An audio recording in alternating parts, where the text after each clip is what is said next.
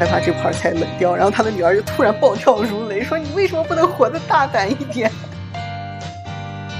寒心，真正的心寒，就是我的最好的朋友跟我说认识我很倒霉。我给你和我妈同时，我给你们下诊断，你们俩就是成人多动症。警惕你的那些好朋友，因为他们有一天可能成为你妈。大家好，欢迎收听《恐怖明白》，我是奔奔，我是小金牙。我们的开场白也太一成不变了，才五集想什么一成不变的问题？哎，这期的开始想先问大家一个问题，就是你们有没有在小的时候某一个时刻暗自发誓，告诉自己说，我以后长大了以后一定不对自己的小孩这样？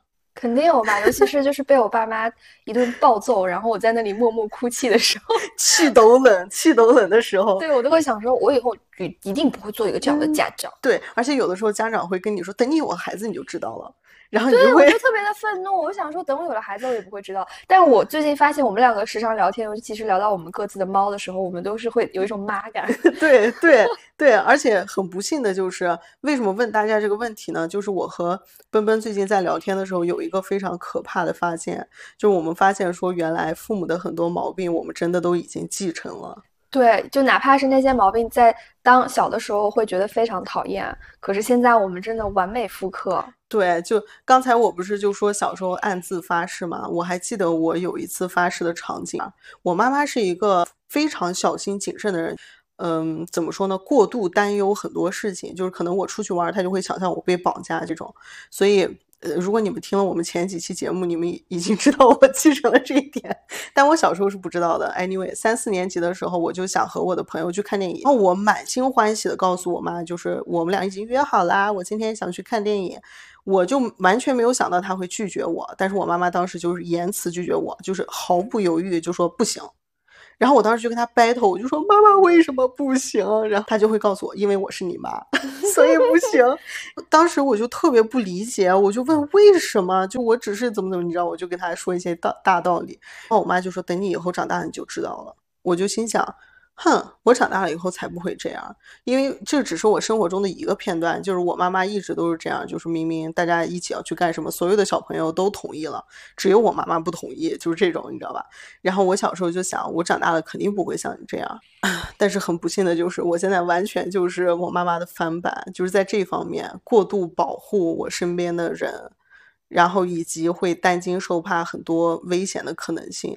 但是有的时候，你身边的人真的不需要你的过度保护。就之前我们几期也有提到，小金牙他就是会在无时无刻的告问我：“你锁门了吗？”有那这一次他来我家的时候，我就故意掐他那个时间把门反锁，我想说让他体会一下被锁在门外没办法进来的感觉。没想到他进家门之后，我就很得意的说：“怎么样？”然后他就说，他一脸姨母笑的说：“啊，我好欣慰啊，你终于记得锁门了。”我心想说：“神经病。”对我们俩那天。简直就是鸡同鸭讲，就是你一副得意的样子，说看吧，我也把你锁在门外了。然后我一副那种，Oh my god，你居然学会锁门了，我好为你自豪啊！神经病。有一个就是我跟我妈妈之间的一个互动，就是发生在几个月之前。我觉得简直就是我小时候这个故事的对调，就角色的对调。他的同事要约他出去玩，他给我讲了这件事儿，就说：“哎，我的朋友，呃，过段时间我们五一要一起玩。”我就说：“你们要去哪玩？”他就说了一个什么什么古镇，就是在上海周边的这样的。地方，我就心想，那就蛮远的，应该就问啊，那你们怎么去啊？因为我妈妈又不会开车嘛，她又不开车，又不怎么的，那种地方肯定是什么交通不便。她就说我们骑电电驴啊，就是那个电瓶车。然后我当时就是当时心里面整个人都不好了，我然后我就心里面已经构想了很多那种危险的场面。然后我还问她，我说可是你电瓶车你也不会骑啊？然后我妈妈就说没有关系啊，就说那个什么什么大姐她会在，我就说那很危险吧？我说你们一路上不会有高速路吗？或者是他们会不会开车很快呀？电驴是不能上高速和高架和隧道的。对，但是因因为什么呢？就是呃去年的时候，我妈妈有坐过这位大姐的车，当时他给我回来的时候就说：“哎，这个大姐太厉害了，她开车都不看红灯的，怎么怎么样的。”所以我那个时候我就知道这个大姐开车非常野。那天我妈妈又说：“没有关系啊，我们要去一个古镇，路途有两个小时，要要坐电瓶车，我还是她还是要坐在那个大姐的后座。”我当时整个人都已经吓到不行，我就一直问了一些七七八八的问题。我以为我当时没有表现出特别就是反对的情绪，怎么可能？但我妈妈当时也是回答了我很多问题嘛，然后这个话题就过了。然后又过了几天之后，我就问她，我说：“哎，你们什么时候定好没有？哪天要去？”然后我妈就说：“啊，不去了。”然后我说：“为什么不去？”因为她之前给我讲的时候，完全就是那种很开心的，你知道吗？因为我妈妈平常也不怎么出去玩，然后她就很开心的那种。我说：“哎，为什么不去了？”然后我妈就说：“因为你担心啊，就算了吧，也不是非要去。”你 看看你，你甚至还没有对自己的孩子这样，就已经开始对自己的妈妈这样了。对啊，我当时就在想，因为因为我就在反思，然后我就想，我确实那天问了他非常多的问题，就是你们怎么去，你们几个人，就是你妈还有耐心回答你，因为如果换做是我，我肯定就会觉得。你有病吧！我要你管。对呀，然后我就我那次是我第一次非常清晰的认知到，我居然像我妈妈小时候保护我一样在保护她，这就是一种可能是角色对调了吧？我觉得。而且我妈妈，你知道，她每天下班的时候时间是非常稳定的，基本上就是五点到五点十十分这个样子，她就会到家。然后有的时候她五点半不到家，我就会给他打电话，其实就是从小区门口走到家的这个距离。他在那边提着东西走，然后我在这边狂打电话，然后他没有接。我当时心里面已经有无数个想象了，并且其实会有一种愤怒，你明白吗？对我有的时候觉得你活得好累，尤其是当我听说你什么半夜还要起来巡视，对对对，半夜 巡视这个知道吗？其实小金牙有一个副业，它就是那种古装剧里面说天干物燥，小心火烛。我给大家解释一下这个。解虽然解释完之后，可能大家会觉得我真的很疯，但是我还是要解释一下。就是我经常会半夜醒来的时候，我都不想说，我半夜醒来的时候会觉得不安全，就是总是会觉得，哎，家里面可能有人，这样不安全。你为什么会有这个幻想啊？我不知道，我就会幻想各种什么小偷破门进进入家里面，他蹑手蹑脚的在偷东西，而我浑然不知。床下呢，你巡逻也找不到他。所以我的巡逻其实很细致的。我们家的床是没有那个床下的那个的，所以我起来了之后会。但这个特别好笑的是，我和我妈妈有的时候会一起醒来。总之，他如果发现我巡逻，他会起来跟我一起巡逻，然后这个时候就有一种惺惺相惜的感觉。我还记得我妈妈第一次跟我巡逻的时候，就是她被我吵醒嘛，她就问我你。干什么？然后我就说，我觉得不安生，我要去看一下客厅，检查一下。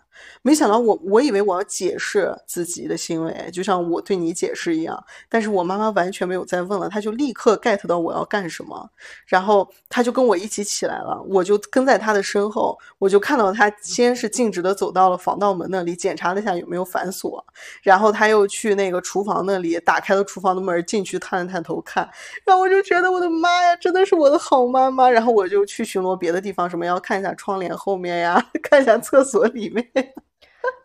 但我就觉得这种，我我时常会觉得这这样的毛病，就是我继承我妈妈的这个毛病，其实是基因来的。我觉得就是天生的，因为我跟我姐姐亲姐姐嘛，我们两个她就完全是相反，她完全没有这个毛病，只有我继承上了。如果按你这个说法，唯一的解释就是要么你要么你姐不是亲生的，不是啊，她又不是，说明就是什么基因啊，显性基因、隐性基因啊，就只不过是我遗传上了而已。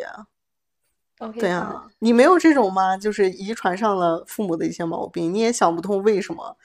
我有啊，但是我觉得要么是一些生活习惯，要么是一些行为模式，这些都是会被就是潜移默化的学习到的东西吧。嗯，就比如说我妈她有一个。特点是洗完澡之后一定要把墙壁和地板都擦干以后才算结束他洗澡的流程。嗯，可我对此非常不耐烦。我觉得洗澡就是会把地弄湿，你让那个水自然蒸发不就好了？你干嘛费那个劲儿呢？而且我会觉得我在那边就本来洗了一个澡，非常的舒适，然后要赤身裸体的在蹲在地上擦地，就觉得这一幕太狼狈，而且擦完以后又会出一身汗。所以在家的时候都是，呃，我先去洗澡，我妈后洗，然后这样她就可以帮忙擦地。但是前一段时间，就是我妈妈还有我姨姨、舅舅他们一起来我家找我玩嘛，就住在我家里。我家有两个卫生间，嗯其中一个卫生间那个花洒有点问题，我姨她就说可不可以用我主卧的卫生间洗澡？我说当然可以。她第一次洗完的时候就把我的地上弄的都是水，她也没有擦，他就走了。我当时就暗自生气。我本来当时已经先洗完澡准备睡了，然后我又起床，半夜十二点的跪在我厕所的地上擦地，我当时就非常的火大。可我并没有把这件事情跟我妈联系在一起，直到第二天我姨她又来问我可不可以就是那个用卫生间，然后她就不经意的问我说：“那我洗完了之后需要帮你擦地吗？”我说：“当然要啊。”然后 他说：“那你等一下不是还要洗澡吗？”我说：“因为我洗澡的时候都不会把地上弄上水。”他就听懂了我的那个意思，他就去帮我把地擦了，就包括我妈每次做完饭，她都需要把整个。抽油烟机和灶台旁边的墙壁都擦一遍。嗯，上一次我的朋友来我家吃饭，然后我做完饭之后洗碗的时候在那边擦，他就说：“哇，你你这人也太爱干净了吧！”哦我想说，难道不是每个人类都要做完饭擦一遍墙壁吗？我就觉得哇，不理解你们的世界也。可是我一想，我妈好像就是这样子。对，这个应该是就是教导吧，就是他潜移默化的对你产生了一些影响。但我小时候对这些很不屑，我觉得可能就是因为你说的那个角色调换。对，就小的时候我在家是一个可以坐享其成、被保护的角色，就哪怕我现在回到家，我可能也不会倒垃圾或者是主动洗碗啊什么的。可是因为我现在是独居嘛，所以我就是这个家的主人，我要对我家的地板和锅碗瓢盆负责，那我就要把它们清理干净。对，的确是因为我真的就是在现在和我的妈妈姐姐一起住，并且我作为一个可能像主人一样的角色之后，我的这个就是像我妈妈一样的这种对身边人过度保护的毛病才越来越明显。我还记得。前几天的时候，我姐姐出门，因为她的那个腰伤不是很久了嘛，她最近才开始挑战独自出门这件事情。她那天规划了很多事情，她要去银行办一个事情，然后还要去办一下她什么手机号码的事情。她出门了之后，可能半个多小时也没给我发给我们发微信，这样我还跟我妈妈说，我就说。哎呀，你说他出门这儿行不行啊？这么久都没有发信息，他会不会腰闪了？他一出门有没有带他的腰封啊？他穿的是哪双鞋啊？带他的腰 没有，他有那个腰封嘛，可以保护一下。我就在那里喋喋不休。然后这个时候是我妈妈阻止了我，我妈妈就说：“哎，你想太多了。”然后他说完这个之后，我突然觉得，天哪，我怎么变成了这样的角色？那你上一次的时候没有这种感觉吗？就是那天我晚上 突然给你打了一个视频电话的那个事。你自己说，你自己说这个事情真的是想起来都生气。你先说你的视角。那天我的视角就是我躺在床上很悠闲的在看书。过了一会儿，我看了一下我的手机，我就惊讶的发现，笨笨居然给我打了一个视频电话。我没有接到，我就一看已经是五分钟前了，这样我就我就脑袋里面就有很多想法，我心想，笨笨从来没有给我打过视频电话，他给我打视频电话，那是不是遇到了什么危险？我就想到说，你前面我在你这里的时候，不是有一次就是那个外卖员他那个敲门，我说你放门口，过了十分钟我去取，发现他还在门口，我不就有点害怕嘛？我那天我就在想，哎呀，他一个人住，如果他跟外卖员打起来了怎么办？如果有人闯到他家了怎么办？然后这个时候我就给你打了个电话，你给我秒挂。秒挂了以后说：“嘿，没关系，就是试一试。”这样，我当时就破口大骂，我说：“你有病啊！”不是你这个破口大骂我有病的心情，就跟我听到你的这些就是无所谓的担心是一样的感觉啊。就那天我只是在刷小红书的时候，突然看到大家说什么现在微信视频已经有美颜功能了，然后我就想试验一下是不是真的。但是毕竟大家没事儿也不会给别人打视频嘛，我想说我就找一个比较亲近的朋友，然后我就选了小金牙。我打了一下，发现确实还是没有美颜功能，我就把它挂了。没想到过一会儿，小金牙就是突然着急忙慌的给我打回来，然后还伴随着他的几条质问，就说你怎么了？你没事儿吧？你出什么事儿了吗？然后我就说嘿嘿，没事儿。真的很烦，好吗？我当时还有一个想法，就是说，如果我因为这五分钟没有接到我朋友的电话，我就我就失去了这个朋友，该怎么办？我会后悔一辈子的。你们看看他这是不是被迫害妄想症啊？你去治治吧你。我现在是已经超越我妈妈了，因为就是像刚才说的，我妈妈那样很担心的看着我说，没有关系的，就是你想太多了，这种这种事发生的频率越来越高了，好吗？是啊，嗯，对，我觉得其实有的时候我还挺感慨的。自从我发现我我妈妈以前的一些毛病，我小的时候不理解，而我现在又继承了，并且咱们俩聊聊下来会发现说这个和角色是有关系的。就自从我发现这件事情之后，我就非常感慨，我就觉得说啊，原来小的时候特别不耐烦妈妈的一些事情，只不过是因为她在那个位子上，她在那个角色里，她需要保护你什么的，她才会这样做。然后就觉得嗯。合也有可能是合理化自己吧，就是觉得希望我的家人也可以理解我的过分担忧。但是我也有过成功的案例，我长大之后意识到我继承了这个让我讨厌的毛病，于是我就改掉。但其实我的改变是走向另外一个极端。我跟我爸的故事，嗯，我爸他在他们单位有一个外号叫半句话，就是他这个人讲话老是讲半句。比如说，我有一个印象特别深刻的例子是。有一天，我问他什么一个什么东西在哪里，他说在桌子上。我家有好几个桌子嘛，就可能茶几、餐桌、书桌都是桌子。我就先去餐桌上找了一下，发现没有，我就问他在哪。搁桌子上，他就说在桌子上，我当时就很火大，我想说你就跟我说一下是餐桌还是哪个桌不行吗？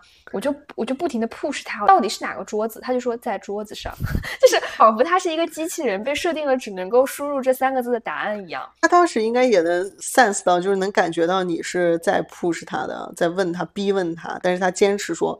在桌子上，对，然后我就跟他大吵一架，最后我就一直不断的逼他回答，为什么你不能多说两个字，告诉我是哪个桌子？然后他的答案也很理所应当，他说家里一共就那么几个桌子，你有这功夫问我，你早都已经每个桌子都找一遍了，我就很生气，我当时就觉得你们单位的人给你起这个外号是有道理的，你在家也是这样子的，而且他还很志得意满，他就会觉得说。因为大家给他起的这个外号，他会担忧说是不是自己没有说清楚呢？但是他并没有把他的这个话就是填充的更长更详细哦，他只是在在桌子上后面加了四个字，叫我说明白了吗？哦，这好像是六个字啊，六个字。对，而且他还理由很搞笑，他说因为他害怕。说你听懂了吗？会显得自己很没礼貌，就感觉好像觉得别人很低智一样。所以他说的是我说明白了吗？就他就觉得自己好像很体贴。我真的是无语了。我想说，难道你真的不明白你的问题出在你没有把这件事情描述清楚，对而不是说就是有礼让你有礼貌吗？所以就包括在工作中的时候，我刚开始也发现我有这样的问题，就可能在一些新的，比如说实习生啊，或者是新同事入职，我在跟他们讲一些事情的时候，因为我自己的工作习惯是我会先。尽我所能的去看一些资料，理解一些基础的知识，然后再在这个的基础上去提问嘛。我觉得这样子双方的体感都会更好一些。但很多人他们可能比较习惯于我直接就问你，比较伸手党，我会觉得这种行为很讨厌。所以当他们问我的时候，我会给他们直接丢一个文档链接，我说在这个东，在这个里面你自己去看。但是可能对方就会觉得这样的体感不是很好，觉得你不是很想回答我的问题，或者说你为什么这么没有耐心，你怎么这么冷漠？嗯，我的其他的同事或者我的老板就会跟我讲说，你不能以要求自己的标准去要求别人，因为每个人是不一样的。嗯，后来我就想说，好，那我就是要把这个事情讲得清楚一些。但是我好像就不小心误入了歧途，走向另外一个极端。就之前小金牙就是有吐槽过我，他说我每次让他去干嘛的时候，我都事无巨细。对啊，事无巨细。举个例子，就比如说。一般人都会说：“哎，小金啊，你去把这个电视打开，对吧？”但奔奔不会这样说哦。我告诉你们，奔奔会怎怎么说？奔奔会说：“小金牙，你现在走到客厅，从那个茶几上拿起来黑色的遥控器，然后把它对着电视，按一下左上角那个红色的按钮，那个是打开。打开以后，你再搜索什么什么。”对啊，我觉得这样子你就一定能够听明白我在讲什么。但是别人的感受就是我是傻子吗？难道我是个傻子吗？在你眼里我是个傻子吗？所以就是我爸是有礼貌但没说清楚，我是讲的过于清楚但没礼貌，是吧？对啊，你每次这么做的时候，我心里面就会特别想问你说，如果你告诉我小静雅，你去把电视打开，你认为我会怎么做？就是我，难道我会？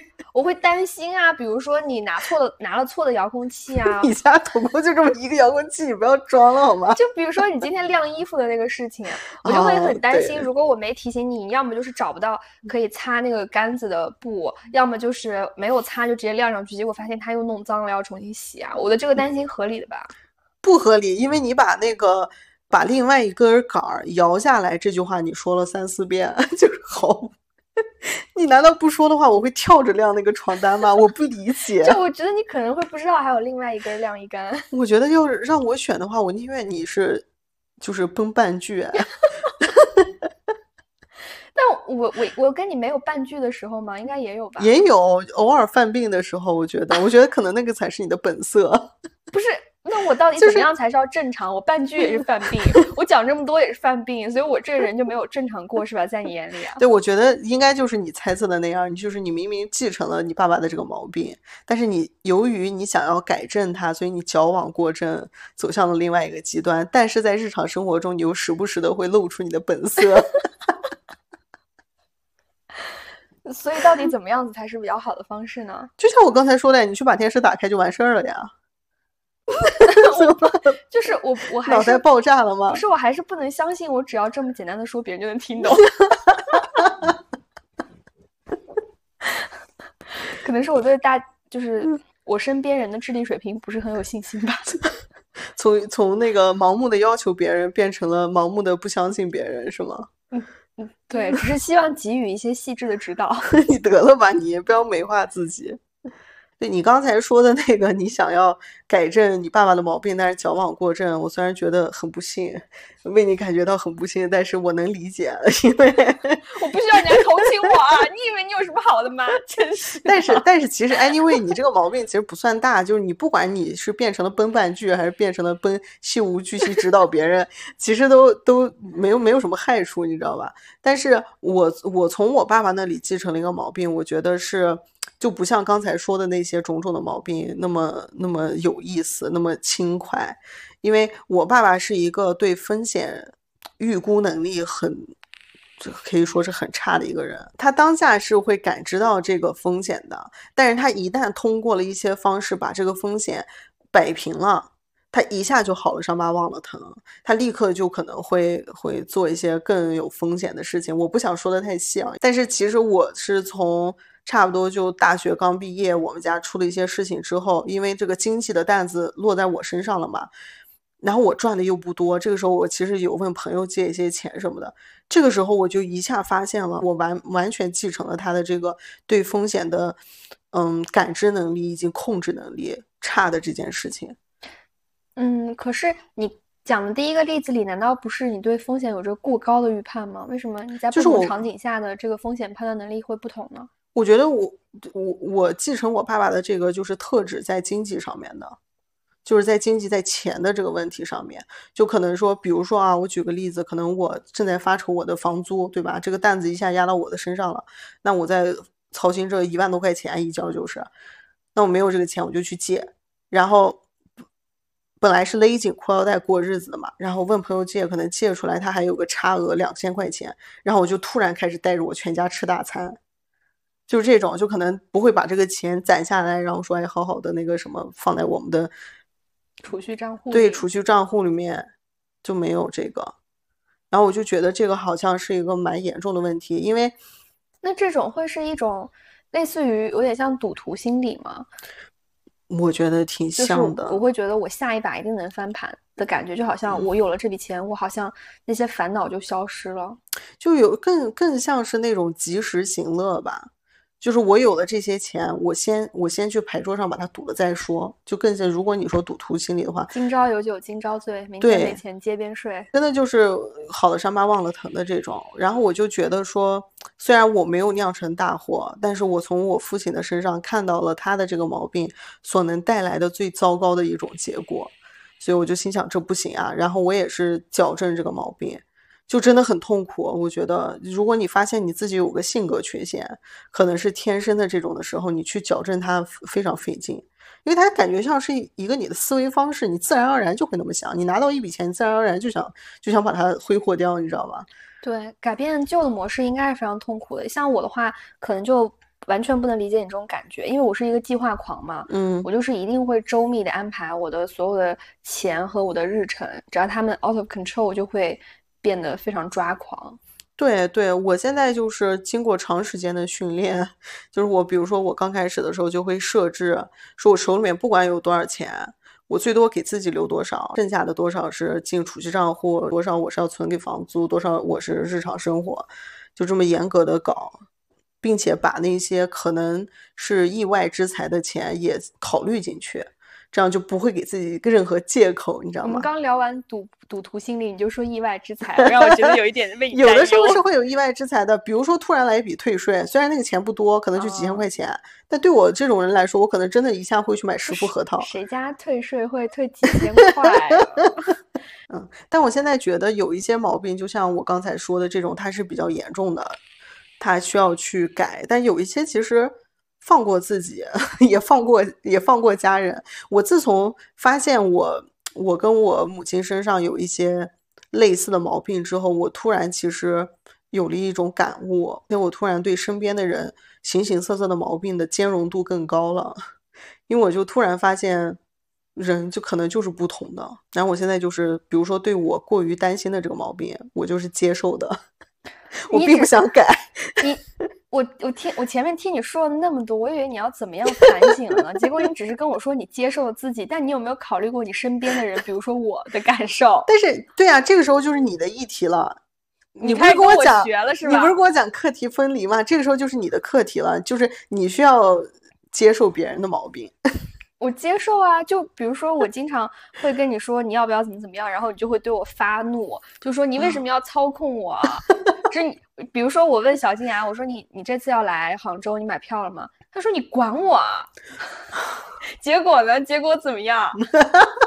你为什么要在这期里面讲这个？不知道，突然想到啊。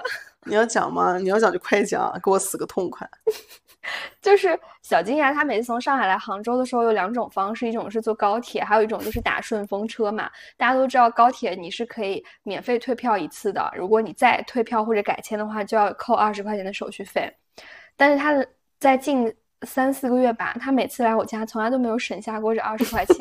他永不管是来还是回去哦，永远都是先买票再改签，最后退票改成顺风车，我都无语了。所以在他这一次来的时候，我就跟他说：“你不要买高铁票了，你就在那一天的时候打个顺风车。”他说：“我可以的。”然后他就买了票。他那天买完票之后就发给我一张截图，说：“你看哦，我票买好了。”我当时本来还想说：“哇，我为你骄傲，你居然提前这么多天就已经搞定了这件事情。”结果我点开那个截图一看，他本来是要这周六来，他结果买的是下周六的票，我当时就怒向心头起，我就说你是傻逼吗？你看看你买的是哪天的票啊？所以就是这二十块钱，我永远都省下省不下来。对，所以我在这一次的时候，我就跟你说了，你就直接 顺风车，好吗？你不要控制我，你不要管我。你看他就会这样，然后每当他这么说的时候，我就会说课题分离，我就是要控制你，但你可以不听，因为控制你是我的课题，不听是你的课题。对啊，现在就是回还给你啊，就是课题分离嘛。我这个毛病我反正已经接受了，至于你接不接受是你的课题，我不管。是，就你不要想着我通过反思，然后突然觉得哦，我要改这个毛病，然后有一天我就不会再跟你说你锁门了吗？你快去把门锁了，不可能发生的，我还是会问你的。但是就是以我这种控制狂的控制别人的一些人生经验啊，就包括我在想要改变自己一些根深蒂固的行为模式的时候，我有一个很有效的方法，比如说我对别人的时候，我就会给他种一个心锚，给我自己一个警告。比如说，在某一些我的惯性思维又发作的时候，我就会想说深呼吸。你先想一下，你是不是惯性思维要发作了？虽然我并不是总能够控制好我自己，我可能还是会深呼吸，然后继续爆发。但是我会有一个选择，选择要爆发还是先忍忍再说。哦哦，我明白你这个意思。因为你如果没有这个深呼吸的这个步骤的话，其实你是被你的习惯推着走的。我觉得像我们刚刚聊到的。可能有一些我们继承到的点是基因给我们带来的，这个是非常的。只是我的猜测。对，还有一些是生活习惯，我觉得这种因人而异，有好有坏嘛。嗯。但是。嗯，有一种东西，行为模式，这个是很很容易会被原生家庭影响或者继承的。这些东西可能会让你觉得受益无穷。比如说，你的原生家庭如果很幸福的话，也可能会让你觉得特别痛苦。比如说，让我觉得痛苦的一个模式就是，呃，在我父母他们两个之间去处理矛盾的模式完全不同的。像我妈，她就是一个。女强人的这种性格，她在发现一些生活中的不满的时候，她很不害怕去跟别人发生冲突，嗯，她会一步一步的逼向别人，让别人一定要给她一个答案，就逼到墙角。对，就是拿一把刀架在你脖子上的那种感觉。所以她跟我爸吵架的时候呢，就总是会说啊，你你你你为什么就不能怎么怎么样呢？你说话呀，什么什么这种。但是我爸呢，他是一个比较沉稳内敛的人，他会觉得说我。不想要跟你用吵架这样的方式去解决这个问题，因为吵也吵不出个什么结果来，所以他一般在这种时候都会选择沉默。嗯，我当时的时候是会觉得他们两个好像这种方式都不对，就一个是你提高语调，或者是你咄咄逼人，并不能解决问题。嗯，那你沉默呢也不能解决问题。可是我在跟其他人相处的时候，我就会发现我好像继承了这种模式。比如说，如果我发现了一个矛盾，我就会很想要跟你立刻现在马上说清楚。我从来都没有想过，这会不会是，比如说我们天生就有一些差异，它并不值得拿出来讨论，我们只需要包容，或者是体谅，或者是各让一步就可以解决了。但是如果是别人来逼问我，我就会沉默。就我记得。你就是相当于在不同的情况下，分别是你妈妈的做法，或者是你爸爸的那个行为模式。对，我记得我们之我们为了录播课，其实我跟小金牙吵过的很多很多次架。然后有一次非常典型的就是我们两个又为了播客的事情吵起来，他就一直在微信上不停的就是逼问我说要跟我解释清楚，然后我就说我不想跟你说这件事情。对，我就气得半死呀。对，但他还是就是坚持要跟我说完。对啊，我必须要今天把这个事儿要说清楚。你别跑，你跑什么呀？你说话呀，就跟你妈妈跟你爸爸说那个一样，你说话呀。然后，然后我当时就把小金牙的那个微信消息提醒关了。我想说，我就不看，我就不看你的消息，我也不知道你会给我发来什么。然后我后来大概自己去冷静了半个小时还是一个小时，我才又点开那个跟你讲话。就是遇到这种模式的时候，我就会强迫自己先呼吸。就比如说，我现在出离愤怒，我觉得我一定要通过跟你吵架的这种方式去。发泄我心中的不满的时候，我会先呼吸，想一下，我是不是一定要跟你吵这个架？我也会在别人逼问我的时候，给出一些答案，哪怕这个答案是。我现在想要冷静一下，我们能不能等一会儿再说？你要这么说的话，我对我的这个毛病，就是过度担忧的这个毛病，多多少少也是有一些干预的。其实我最担心的是，我对别人的这种过度保护，会是对别人的一种不尊重。就是可能跟你锁门的那个，你就别想了，我肯定还是会继续这样。但因为他没有严重到那个程度。但比如说我姐，她现在是处于一种比较特殊的阶段嘛，因为她刚刚恢复，她需要跟这个社会建立联系，她需要重新的。找到她自己在这个社会上的，或者在她自己生活中的当中的立足点，她需要重新变成一个足够独立的人。然后在这种时候，我觉得我的那种过度保护对他来说是一种非常有毒的东西。就比如说，他好不容易下定决心说，我今天要，而且他那天规划的非常好，就我今天要去银行，先去哪里，再去哪里。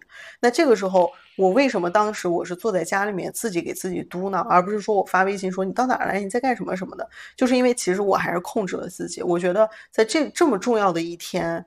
虽然说可能在别人看来都是很普通的一天，但是我知道这一天对他非常重要，而且我知道如果我这个时候跟他说你在哪儿，你在干什么，你好不好呀什么的，其实是会削弱他今天的属于本来应该属于他自己的那份成就感，所以我就会极力控制自己。所以这个还是要分，就有的时候一个生活当中很小的一个毛病，其实要是处理不好的话，还是对会会对别人造成一定的伤害。嗯，但是。像这种东西呢，需要非常多的努力去克服。就比如说，一般的心理学流派中就会有行为流派嘛，它强调的就是我通过改变你的认知或者是模式的方法去改变你的行为。但其实这个真的是很难的。就我们这套系统都已经塑造了二三十年了，你现在突然说让我换一套东西，哪怕我脑子里明白这个道理，可是在当下那个场景我就是做不到的。它就像膝跳反射一样的，会让我陷入到过去的旧模式里。对，但我觉得通过不断的练习还是可以，就有点像熟能生巧。就你慢慢慢慢可能可以形成一种新的肌肉反射，肌那叫什么？膝跳？膝跳反 射。你好，你这样显得你很没文化耶。一种新的条件反射啊！对，我想说这个。所以他其实可能想要改变的步骤就是：第一，你要先意识到这个可能是一个问题，因为它对你或者对你身边你在意的人产生影响了。第二，你需要。不要强迫自己立刻改变，因为这是不可能做到的。所以你先尝试给自己竖起一个警告，当这个信号出现的时候，你能够意识到，哎，我是不是要此刻做出一个选择？嗯，旧的模式还是新的模式？然后第三点就找到一个适合你的方法去刻意练习，不断的练习。哎，你有没有发现？有一个很有意思的现象是，你的父母有很多地方当然都会让你生气，但是有的毛病会让你格外的生气。但你往往会发现，那些让你格外生气的毛病，恰恰也是你继承的毛病。对，是，就好像是。就好像我是一只被踩了尾巴的猫，你的这种模式戳到了我的痛处，让我意识到原来我也是一个这样子的 我并不喜欢的人，我就会处理愤怒。我明明是一个现在也是过度保护别人的人，我也是一个担惊受怕的人，我是一个非常焦虑、想象所有坏结果的人。但是每次当我的妈妈跟我说，呃，说那个，比如说我害怕什么什么东西啊，你知道吧？万一怎么怎么呢？他当他用这种句式的时候，我的就是我当下的一种反应，及时的反应就是愤怒，我就会跟他说你不要。但是我其实不是为他当下的那一句话生气，我生气的是他的这个背后的思维模式。我当时满脑子的那个台词都是。你为什么又这么想？你为什么总这么想？你为什么就不能那个活得大胆一点？对啊，你为什么不能活得大胆一点？对，但是其实这个话完全是可以还给我自己的，对不对？然后我那次就是这样想的时候，我就突然觉得，哎，这这个话难道不应该给我自己吗？就我突然发现那句话好像是对我自己说的，就是你为什么不能活得大胆一些？是啊，就包括你有跟我举过一个具体的例子，比如说。呃小金牙的妈妈如果把杯子放在什么茶几上，她就会一直担心说：“啊，你放在这里会不会随时把它打碎？”然后小金牙就会很命的说：“只有在你童话世界里它才会打 碎。”对，我想说你也太命了吧？不是童话世界，是卡通世界。我总是嘲笑他有一个卡通世界，在他的卡通世界里面，杯子放在桌沿是一定会打碎的。然后这个这这盘菜如果不盖一个东西，它会在十秒之内全部冷却。对啊，就好像那天 就是一个很夸张的卡通世界，你知道吗？你你跟你妈真的就一模一样啊！就好像那天你让我把剩菜放进冰箱里，我就直接放进去，你就一直在念叨我怎么不盖一个什么保鲜膜再放进去。对，其实你当时跟我只会在你的卡通世界里那盘菜才会因为没有盖保鲜膜而坏掉。我现在把这句话还给你。但是，当时我们俩对着那个冰箱在 battle，你记不记得？我们俩 battle 了很长时间，就你一嘴我一嘴的这样辩论。其实当时我虽然嘴上还在自动的跟你辩论，我没有用脑子，但我心里面一直在想，对哦。就这个不不套一个塑料袋又又怎么样呢？对啊，哎，你看你今天把吃的你也没拉肚子啊？嗯，对，是的，可能是因为这个毛病我自己也特别痛恨吧。嗯，但是我又不想改也改不掉，所以就会在我妈妈身上体现这个毛病的时候，我就格外的生气。但是就很对不起妈妈呀，对对，对她来说莫名其妙，你知道吗？她可能只是说了一个。什么？我害怕这盘菜冷掉，然后她的女儿就突然暴跳如雷，说：“你为什么不能活得大胆一点？” 可能她觉得你有躁郁症吧。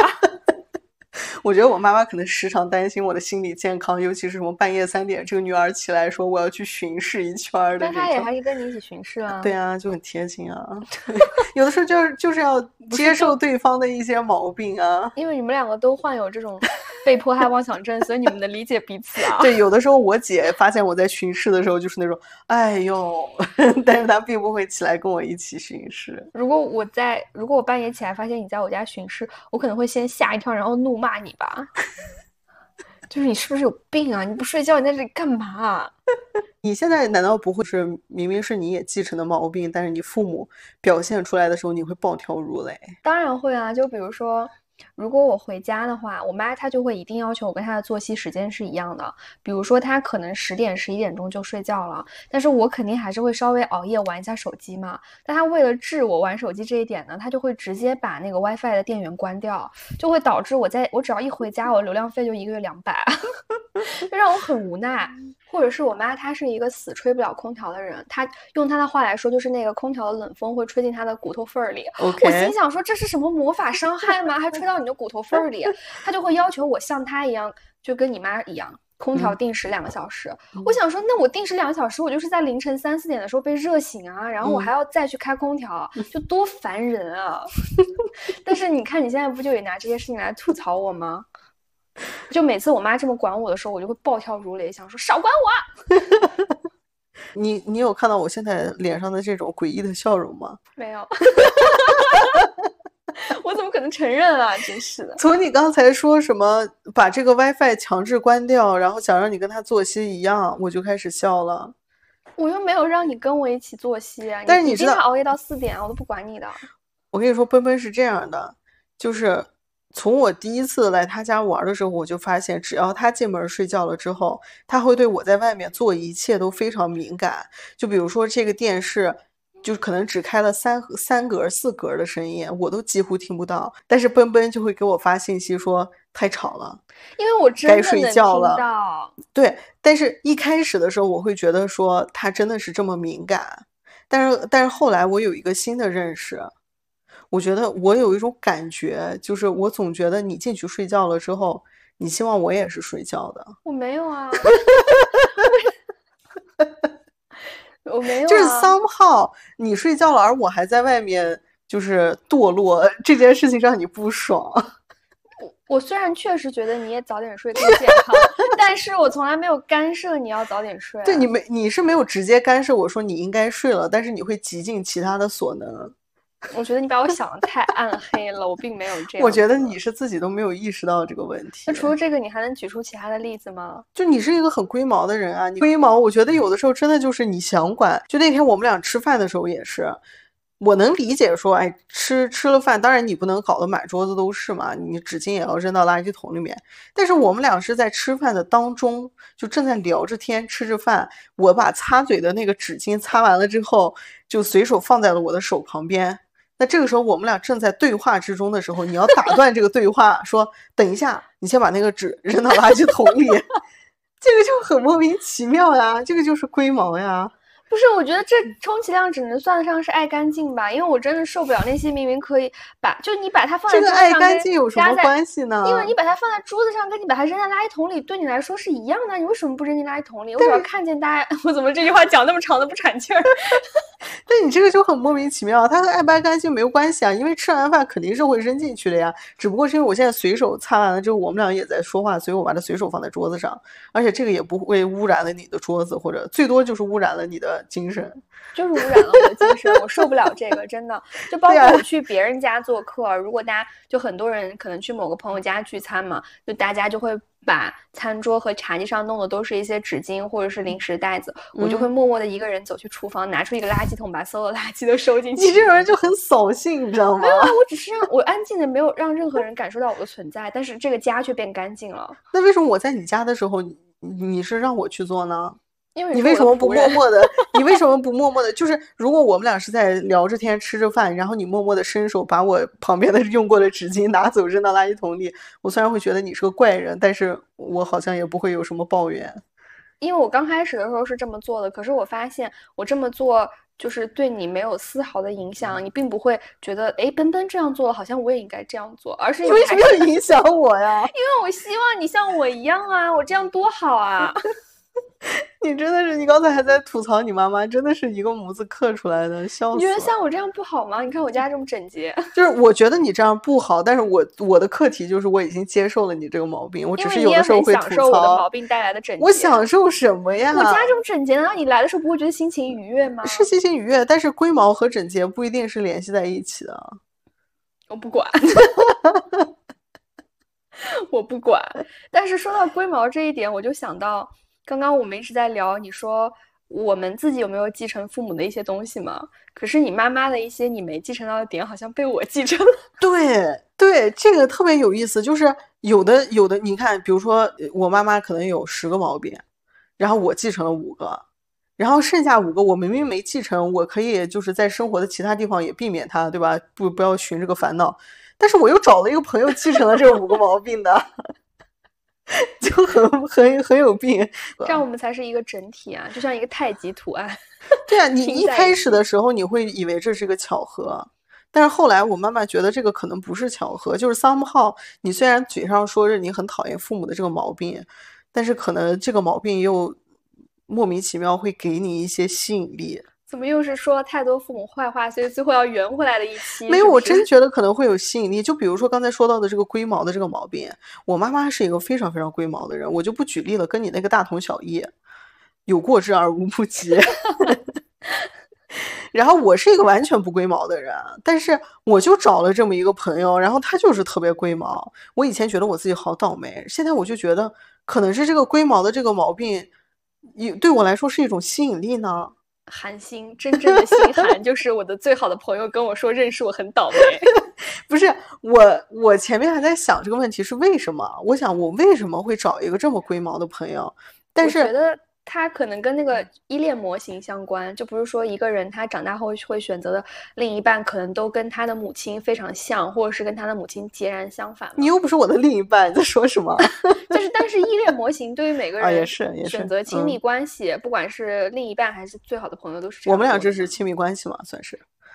你说是就是吧？毕竟你都觉得认识我很倒霉了。不是，我后来有想过这个问题。一个肯定是你这样你说的这样，当一个人身上有龟毛的这个毛病，我可能会自然而然的与他亲近，因为他跟我的妈妈像。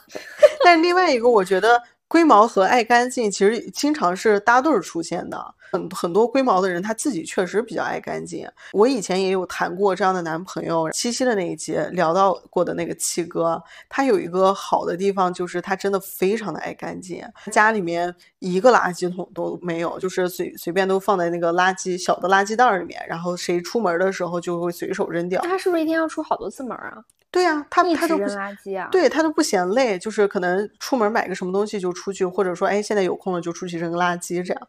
然后而且他每次我在他家玩的时候，他不是在拖地就是在擦桌子，就永远都忙忙叨叨的，你知道吧？我就特别喜欢他干家务的样子，我特别喜欢他整洁的样子。但同时我又不是一个整洁的人，你知道吧？他在这个爱干净的同时，其实他也有那个龟毛的毛病。后来有一次就是我要回学校了，然后我就站在门口的时候，我就。翻翻了下我的包，我就随口自己跟自己啊这么说了一句，说：“哎，我的钥匙怎么又找不到了？”但当时我其实并没有想让他帮我的忙，我只是自己在跟自己嘟囔，因为我总是找不到我的东西，就我永远都是在找我的眼镜儿，在找我的哦。对，说到这个我也都很无语啊，就每次小金牙在我家的时候，他总是时时刻刻找不到他的任何东西，但是明明是他的东西，我却能随口就精确的跟他指出说在你床上，在茶几上，在沙发上，我就觉得 你你你这个时候有没有觉得我有超能力啊？那没有啊，我会觉得就是你跟我妈妈很像呀，我在家都是。你觉得我一直在监视你，看到你任何东西放在哪，是不是？你现在习惯了，那你就跟我妈妈一样。我妈妈因为知道我这个毛病，所以她会留意一下。比如说，她现在看到我的眼镜在桌子上，她会记在脑子里。然后下次我问的时候，她就会很自豪的说：“就在桌子上。”我也是呀，就是这种呀。总而言之，就是我特别丢三落四嘛，然后经常找不到自己的东西。但当时我真的在门口，我也没有想让他帮我找这件事情，对我来说啊，跟他无关。但是他当时就听到了这句话，他就。开始数落我，他就说：“你钥匙又找不到了，你怎么又找不到了？你钥匙不是昨天还在包里面吗？你就好好找一找啊！你怎么钥匙就放在包里面都能找不到？”然后他自己就越说越生气，说：“你每次都是这样的，什么东西都找不到。”然后叭就开始了，你知道吗？他就会因为这种东西跟我生气，我就觉得好龟毛呀。有没有可能是因为其实你喜欢的是一个爱干净的人，但是这个人爱不爱干净呢？你很难在很难在很短的时间就判断出来。可是这个人龟不龟毛是很快就可以判断出来的，所以你选择跟一个龟毛的人成为朋友或者是男朋友，以提高寻找到干净人的概率。并没有爱不爱干净，其实一很很快就能发现。就比如说刚开始跟他认识的时候，坐他车就看出来他是一个非常爱干净的人。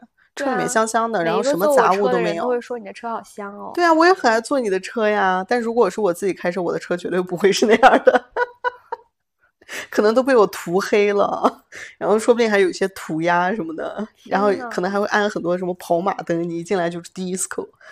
不会是这样的，朋友们，我不是这样的人，他是开个玩笑。是小金牙 就是的。你知道还有一个还有一个毛病是。我妈有，我没有继承，但是你继承的，这是我最近才发现的。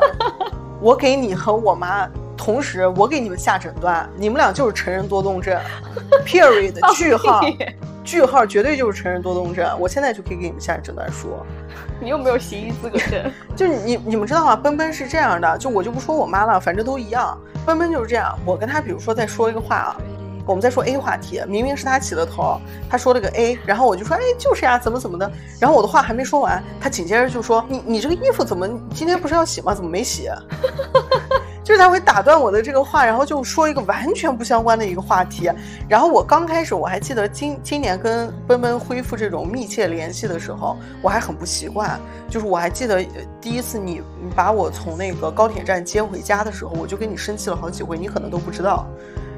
就是我说话总是被你打断。就是我们俩在开开心心说一个话题，你说的时候我非常认真听你的说，我一开口，然后 somehow 就被你打断了，你就去聊一个全新的话题，我又跟着你这个全新的话题聊了没讲两句，你又给我打算去聊一个更新的话题，我永远都赶不上你。然后我就觉得我的话一点也不重要，没有人在乎我。但是后来我慢慢，你没发现最近几次我虽然还是很愤怒，但是我不是那种真的那种很严肃的生气，我就是我根本发现不了，因为我直到这次才才发现，原来我给我给你下诊断书了。为什么我后来能比较轻松的给你讲这件事情？就是我突然有一天把这件事情跟我妈妈联系到一起了，我就觉得哦。原来他不是不在乎，他就是这样的一个人。因为我妈妈就是这样的人，我妈妈就是她给你讲一个什么事儿，然后你还在，她明明是她问你个问题嘛，比如说，哎，你今天去干嘛？你就跟她这样很开心给她分享。但是我在给他分享到中途的时候，他虽然还在看着我，一脸带着微笑，但是我能看出来他已经思想跑毛了，眼神涣散。等我把这个话刚说完，他果然就立马问一个完全不相关的问题，就是他压根儿不在乎你刚才说了什么，他早就已经不在这里了。可是我在这里啊，你在这不是你在各种地方横跳，然后我在跟着你跳而已。但是就是因为我的思维比较跳跃，而且我有的时候想到一件事情，我就要立刻跟你分享，不然我就会忘记。对，所以就是成人多动症呀，你去查查吧你。我没有病，再次重申我没有。成人多动症不可耻，这个东西 ADHD 这个东西现在越来越那个什么被认知的，你去查查吧你。好吧，所以所以是不是从今以后你也可以喊我妈？但是我我还是不想承认说 ADHD 这个问题居然对我有致命的吸引力。我觉得这只是一个巧合。但是事实如此。对啊，但 somehow 它发生了。所以这个故事就是告诉我们，警惕你的那些好朋友，因为他们有一天可能成为你妈。会带给你你妈曾经带给你的痛苦。对。